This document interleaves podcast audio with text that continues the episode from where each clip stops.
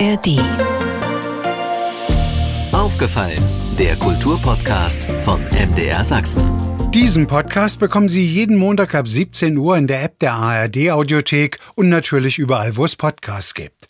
Im Frühjahr wird er erst 30, hat aber schon ein viel beachtetes Werk vorgelegt, zwei Romane, Raumfahrer und mit der Faust in die Welt schlagen, letzterer sowohl fürs Kino verfilmt als auch von einigen deutschen Theatern in einer Bühnenfassung gespielt. Und von ihm selbst von Lukas Rietschel kommt am Sonnabend in Zittau das zweite Theaterstück zur Uraufführung, das beispielhafte Leben des Samuel W. Ich bin Andreas Berger und rede im Podcast über sächsische Kultur von A wie aufgefallen ist uns bis Z wie zuhören, was andere denken. Aufgefallen trifft den in Görlitz lebenden Schriftsteller Lukas Rietschel. Am Sonnabend ist im Gerd Hauptmann Theater in Zittau die Uraufführung seines nächsten Theaterstückes das beispielhafte Leben des Samuel W. Erstmal hallo und herzlich willkommen in Aufgefallen, Lukas. Hallo. Lukas, warum das beispielhafte Leben? Was ist an diesem Samuel W. beispielhaft, hm. beziehungsweise für wen ist es beispielhaft? Es ist der Versuch, anhand eigentlich eines Menschen, dieses, also dieses Samuels, nicht seine Biografie allein zu erzählen, sondern eigentlich die Biografie all derer Menschen, mit denen ich über ihn gesprochen habe. Also dieses Theaterstück ist, ich sag mal, kein klassisches Stück im Sinne von, wir haben da, wir haben da verteilte Rollen und es gibt da eine klar zu erkennende Handlung, sondern die Idee war dahinter, als Methode vielleicht zu begreifen, man, man, man wird auf einen Geburtstag eingeladen von einer Person, fälschlicherweise, aber man kennt die gar nicht, deswegen fälschlicherweise. Und man geht dann aber trotzdem irgendwie hin und jetzt versucht man, sich ein Bild von dieser Person zu machen, von diesem Samuel in diesem Fall und spricht dann mit all diesen Partygästen mal, wer das so ist und woher die den so kennen und so weiter und so fort. Und dann ist ja das Tolle, wenn man mit Menschen spricht, dass sie ganz widersprüchliche Erinnerungen haben können und dass sie aber immer auch etwas über sich selber erzählen in, diesem Fall.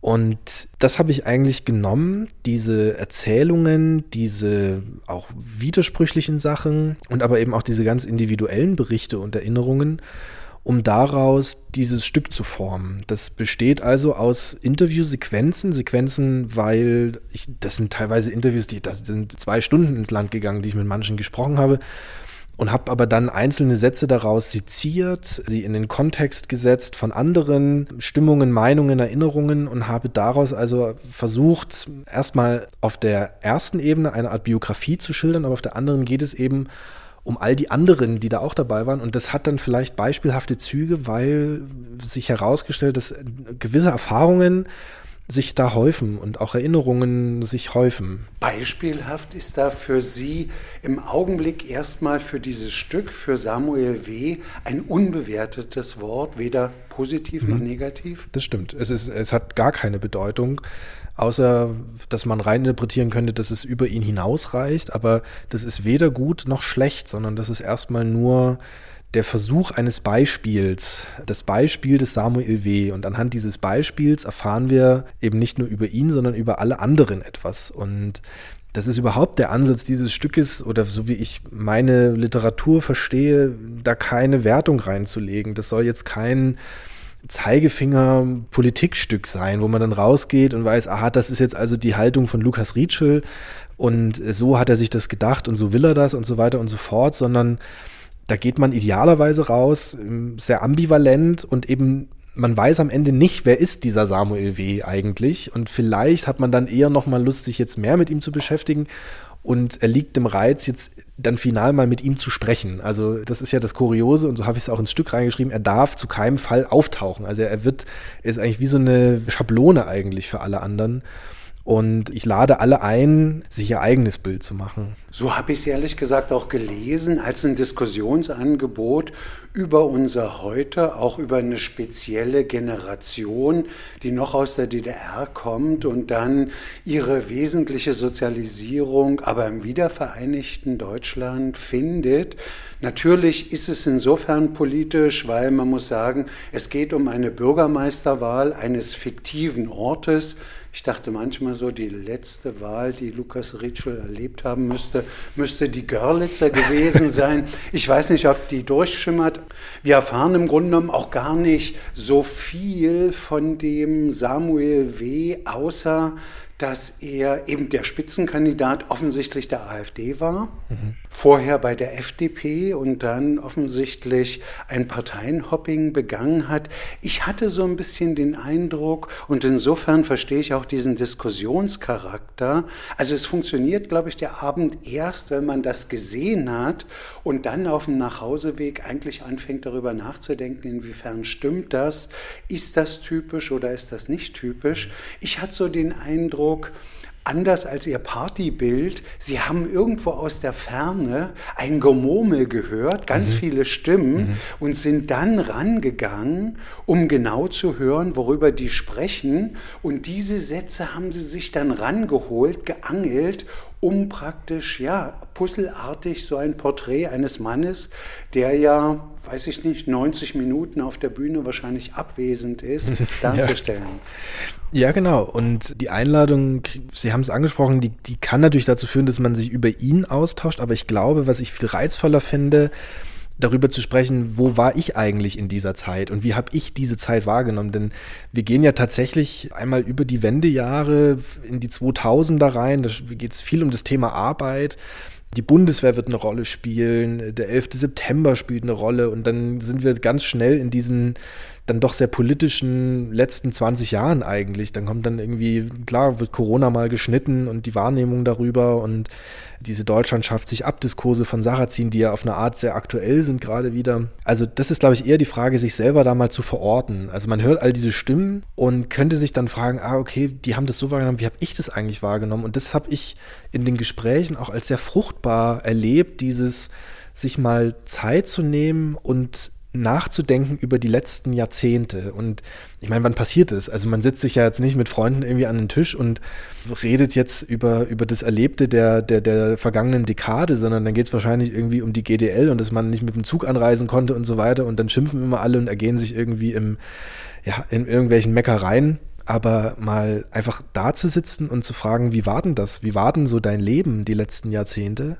Wie hast du das so wahrgenommen? Und das war für die, mit denen ich da so gesprochen habe, irgendwie auch, also ich habe das als, das, die fühlten sich, glaube ich, sehr gewertschätzt da, weil ich ja auch nicht da saß und dann denen gesagt habe, ob das jetzt richtig oder falsch ist. Das ist auch gar nicht feige, dass ich da vielleicht keinen Widerspruch habe oder so, sondern eigentlich ehrlich Interesse, denn das sind ja auch Zeiten, die da tangiert werden, die ich selber gar nicht erlebt habe. Und ich versuche eigentlich ja auch für mich nur herausfinden, was ist denn diese Zeit, in der wir leben und was war das für eine Zeit? Ähm, das ist für mich eine ganz große Reise und an diesem Suchen und Nachfragen wollte ich alle gerne teilhaben lassen. Der Aha-Effekt, Lukas, beim Lesen ist für mich gewesen, dass man natürlich immer so in diesem Heute schaut und versucht, diese Menschen zu charakterisieren. Sie beginnt schon sehr zeitig in der Kindheit. Ich sagte ja so ungefähr 80er Jahre ist der Samuel W so mit diesem Bild auch derer über den Sozialismus. Da fand ich beispielsweise so einen Satz, äh, ich zitiere einfach mal,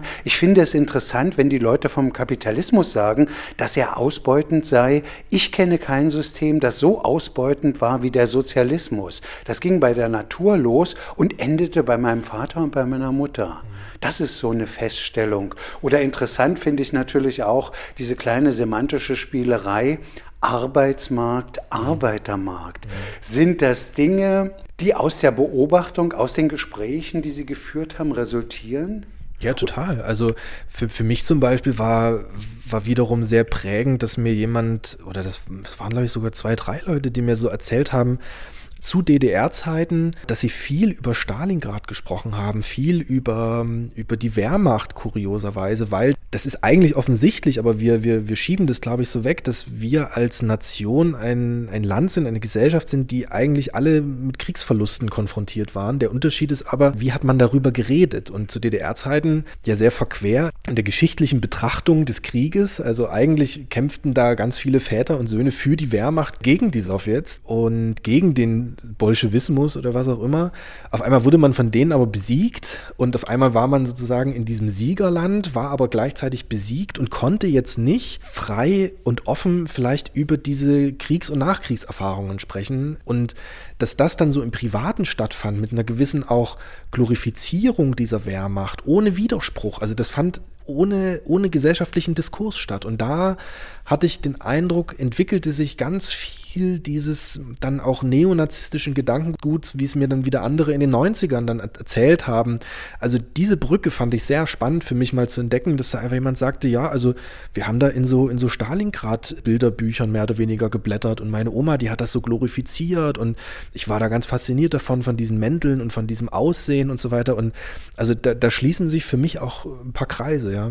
Interessant fand ich auch, oder das, das ist vielleicht auch so eine Frage, wenn man aus der Premiere, aus der Aufführung rausgeht, über Samuel wird im Stück gesagt, wenn sich seine Mitschülerinnen und Mitschüler erinnern, Samuel war froh, wenn er nicht bemerkt wurde, weder im Guten noch im Schlechten.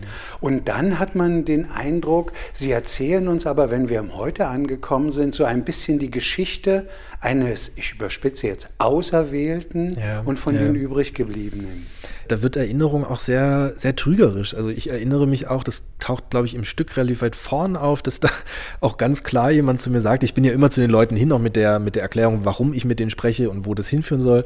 Und da sagten dann auch Leute, naja, aber also da muss man jetzt kein Theaterstück drüber machen. Das ist ja nur wirklich nichts, nichts Besonderes oder nichts Beispielhaftes in dem Fall vielleicht. Das ist ja gar nicht wichtig. Da widersprechen sich auch gewisse Haltungen, auch in der Erinnerung über Samuel W. Und das finde ich ja gerade so spannend. Also, dass da Leute sind, die in ihm eine ganz große Persönlichkeit sehen und dann aber auch Leute, die sagen, nee, also das war ein ganz stilles Mäuschen, der hat da nichts weiter gemacht und das, äh, genau das ist es ja, wie, wie bei dieser, ich sag nochmal, diese Party, ja, also da haben nicht alle die gleiche Erinnerung an diese Person, die da, die da gerade Geburtstag feiert und nicht alle haben das gleiche Bild von dieser Person und vielleicht erfährt man dann auch ein bisschen was über die Leute, die einem das so erzählen und wie sie da, wie sie dazu stehen, zu diesem Samuel und wie ihr persönliches Verhältnis dazu ist. Also das kann man da auch raushören. Das finde ich eigentlich ganz reizvoll. Ich weiß nicht, wie es auf der Bühne dann funktioniert. Im Text, für mich ging das auf. Das ist für mich auch noch eine Überraschung.